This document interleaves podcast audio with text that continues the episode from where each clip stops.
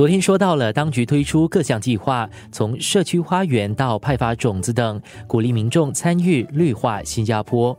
而这些年来，也确实培养了许多国人这方面的兴趣。国家公园局玉兰湖花园副处长王思平就是一名园艺爱好者，从小对种植深感兴趣。他在《海峡时报》还有个专栏，十多年来帮助读者解答有关园艺的疑难杂症。我发现到就是新加坡人都是很实际的，他们问来问去都是问起食用植物、果树啦，好像每次会问为什么我的红毛榴莲开花不会结果，这是一个很常见到的一个问题。其他的就是那些观叶植物了，好像在家里在种的 money plant 等等那些比较容易种的植物。我也是挺惊讶的。我们知道这很容易栽种的马尼兰，你不可能会把它杀死的。其实还是有很多人马尼兰都种不起，他们都会问：哎，为什么我的马尼兰有这个斑点害虫啊？等等是什么？为什么我的马尼兰长不好啦？不然的话，就是我们很常见到的那些观赏植物。嗯，生活加热点。嗯，我们常常说哈，如果要种东西啊，要有 green finger，要有绿手指啊。然后有些人就是哦，我种什么就死什么的这样子。你同意这个说法吗？真的是要有 green finger 才可以种得成功东西吗？哎呀，没 no such thing，OK。其实，在小时候我也是种什么死什么的啦。所以那个时候，我的妈妈每次会讲说我的手指黑色的。在成长的过程，我也是学习到，植物要把它种得好。其实很多时候都是要了解说植物的那个生长需要的条件啊，我们一定要给予那些条件。好像食用植物嘛，对不对？他们都需要很多的阳光。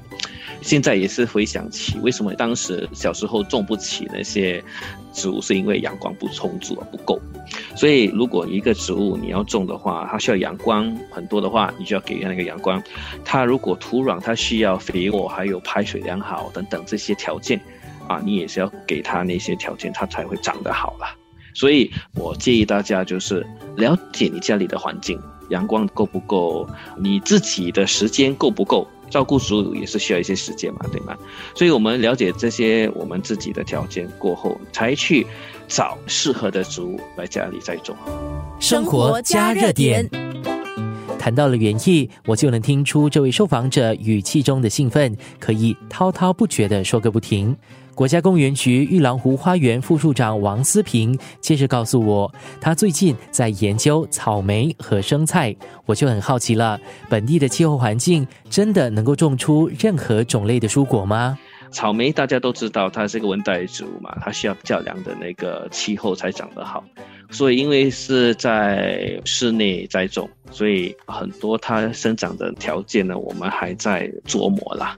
还有，因为它是一个结果的植物，所以我们也是在尝试不同的那个传粉的方法。因为那个草莓它的传粉也不是这么容易的。如果你传的不够好的话，它长出来的那个草莓果实是畸形的，不好看。你也不想去吃它，所以传粉是一个技巧，我还在琢磨的。啊，生菜呢，现在也是在筛选所谓的耐热的品种，因为它也是温带植物，它也是比较喜欢较凉爽的那个气候，它才会长得好。如果有栽种过生菜的听众们呢，在家中你种过，你会发现到它会长得长长的。它的叶子的茎呢会抽的长长，它叶子跟叶子会比较长一点，它不会好像说你在超市买的时候。